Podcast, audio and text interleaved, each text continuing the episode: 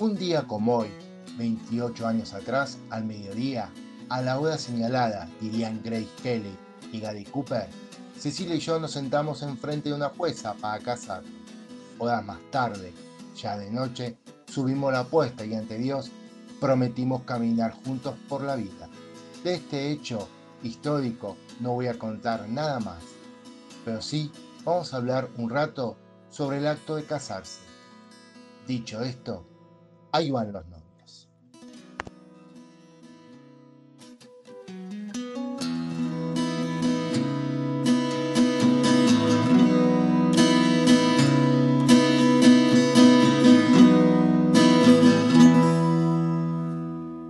Todos sabemos que las relaciones de pareja requieren mucho trabajo, que no todas logran superar los momentos difíciles, en las que ambos miembros están dispuestos a sacrificarse, por ejemplo, cuando están pasando por dificultades económicas.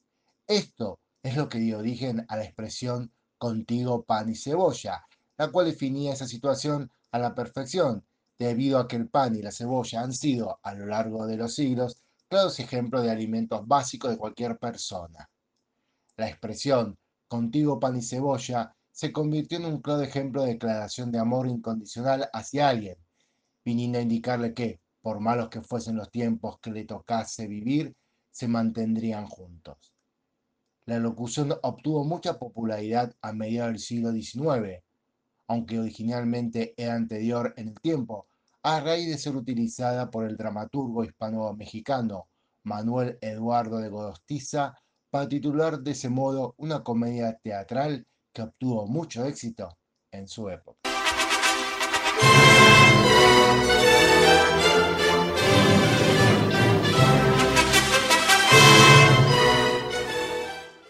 ¿Cuál es el origen de la expresión tu media naranja? Tiene su origen en la antigua Grecia según los escritos descubiertos, la expresión aparece por primera vez en una obra de Platón, llamada El banquete, que trata sobre la búsqueda del amor. En el texto se cuenta cómo los seres humanos somos tan perfectos que tenemos forma esférica, como las naranjas. Allí se dice que los cuerpos eran robustos y vigorosos y de corazón, y por eso concibió la atrevida idea de subir al cielo y luchar con los dioses. Tal osadía provocó la ira de Zeus, quien decidió someter al ser humano y reducir sus fuerzas, dividiendo a estos seres en dos mediante un rayo.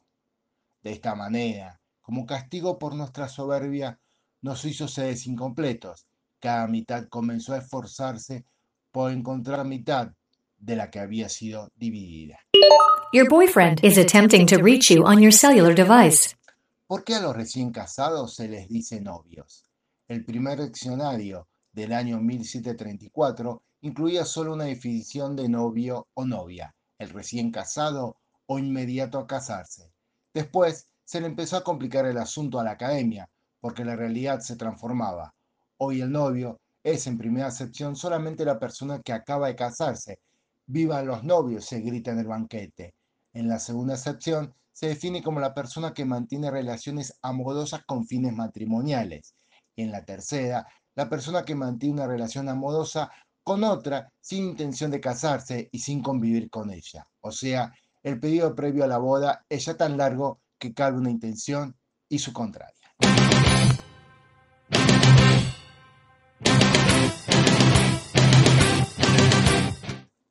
En las bodas a las que he acudido he oído muchas veces o viva los novios o vivan los novios. ¿Cuál es la correcta? Lo correcto es vivan los novios, porque según el diccionario panhispánico de dudas, en expresiones de este tipo, la tercera persona del presente del subjuntivo del verbo vivir se emplea seguida de un sustantivo en fórmulas desiderativas de buena fortuna o que expresan aplauso u homenaje entusiasta a algo o a alguien el sustantivo pospuesto funciona como sujeto y por tanto exige la concordancia en número con el verbo vivir. El 20 de septiembre se celebra el Día de los Novios en Argentina. ¿Y por qué se eligió esta fecha?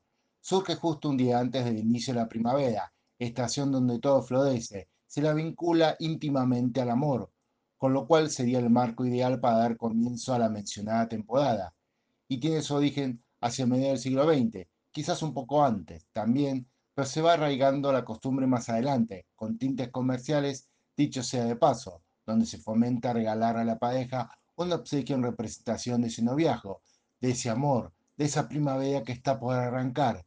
Feliz día a todos los novios. Your boyfriend is attempting to reach you on your cellular device. Pero cabe remarcar que la novia, por su parte, tiene su día exclusivo y es el primer domingo de abril. Dicha jornada está dedicada a las mujeres que se encuentran en pleno noviazgo, pero también especialmente a aquellas que están por casarse. Es que en rigor, el estado de novio refiere a aquel que está en proceso de llegar al matrimonio, aunque con el paso del tiempo, como ya lo hemos dicho anteriormente, se flexibilizó a una relación estable entre dos personas que se quieren.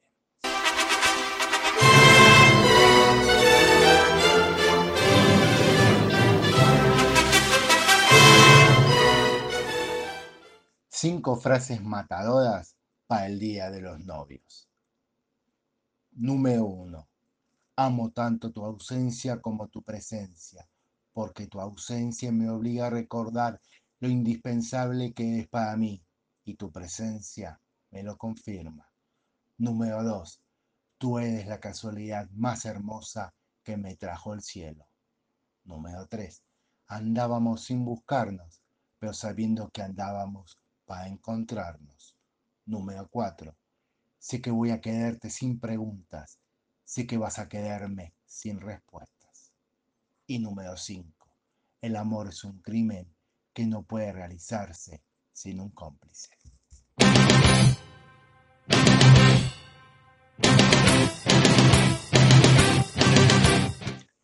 La luna de miel es una frase que describe la fase posterior al casamiento.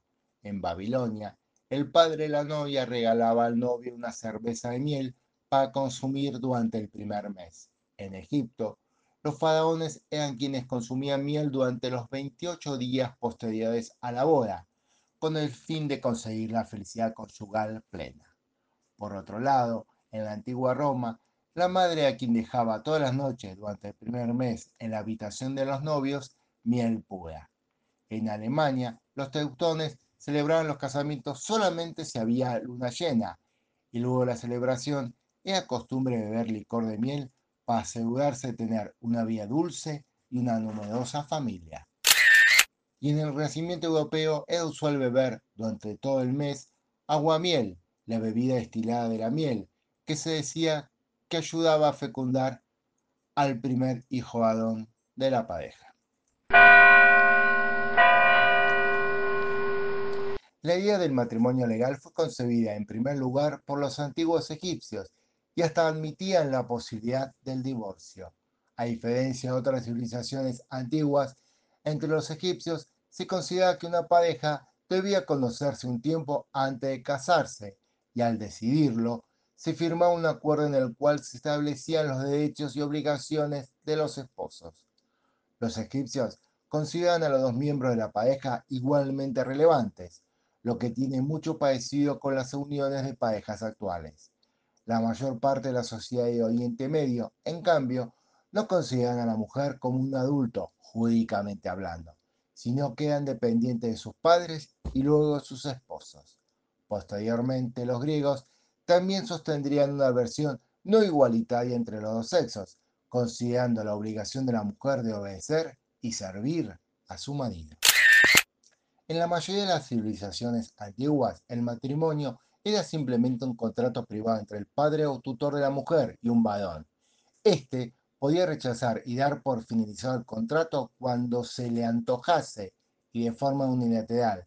Las mujeres no tenían ni voz ni voto.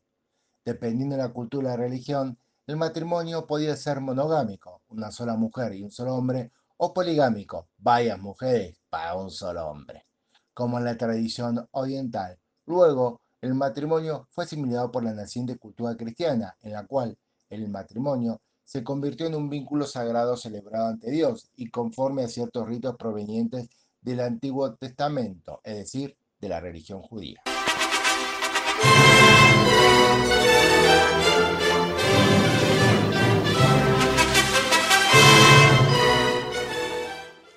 El viaje de novios, como lo conocemos ahora, tiene su origen en el siglo XX, en el Reino Unido. En ese entonces, los matrimonios ricos hacían un tour nupcial.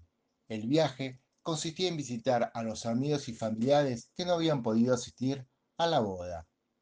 El viaje de novios ha evolucionado mucho desde entonces. Durante la primera mitad del siglo XX, su propósito era que la pareja se habituara a sus nuevas funciones en el matrimonio. Fue hasta los años 70 que la luna de miel empezaron a ser un pretexto para descansar y se crearon hoteles lujosos para que los lunamieleros se relajaran. No fue sino hasta los 90 cuando empezaron a crearse paquetes con todo incluido para los recién casados. Y el resto es historia. Your boyfriend is attempting to reach you on your cellular device. Aniversario de casamiento. Primer año. Bodas de papel. El papel representa la fragilidad del primer año de casados, a la vez que se interpreta como una hoja en blanco, donde comenzarán a escribir su historia de amor. 10 años, bodas de aluminio. Si tienen dudas sobre qué son los diseños casados, sepan que llegar a la primera década marca una fecha emblemática y el aluminio, metal resistente, brillante y de larga duración, la identifica. 20 años, bodas de porcelana. Feliz aniversario de matrimonio por sus dos décadas. La porcelana es resistente, pero puede quebrarse si no se cuida. Por lo tanto, si bien llevan 20 años de matrimonio, deben seguir cultivando su amor día a día. 28 años. Bodas de ámbar, Cecilia. El ámbar se relaciona con la atracción de energías positivas, pero también con el placer sexual, un aspecto que no debe descuidarse en ningún momento. 30 años, bodas de perla. Las perlas se vinculan con la experiencia adquirida a través de los años. Celebran la belleza de la longevidad. 40 años, bodas de rubí. Duro y resistente como el rubí, pero a la vez hermoso y apasionado, sea el vínculo que habrán forjado al cumplir cuatro décadas juntos. 50 años, bodas de oro. Llegar al medio siglo de matrimonio está representado por uno de los metales preciosos más valorados. Además, el oro no se oxida, es resistente e inalterable en el tiempo. 65 años, bodas de platino. Finalmente, la fortaleza y la durabilidad del platino representan cómo serán los esposos después de recorrer casi toda una vida juntos.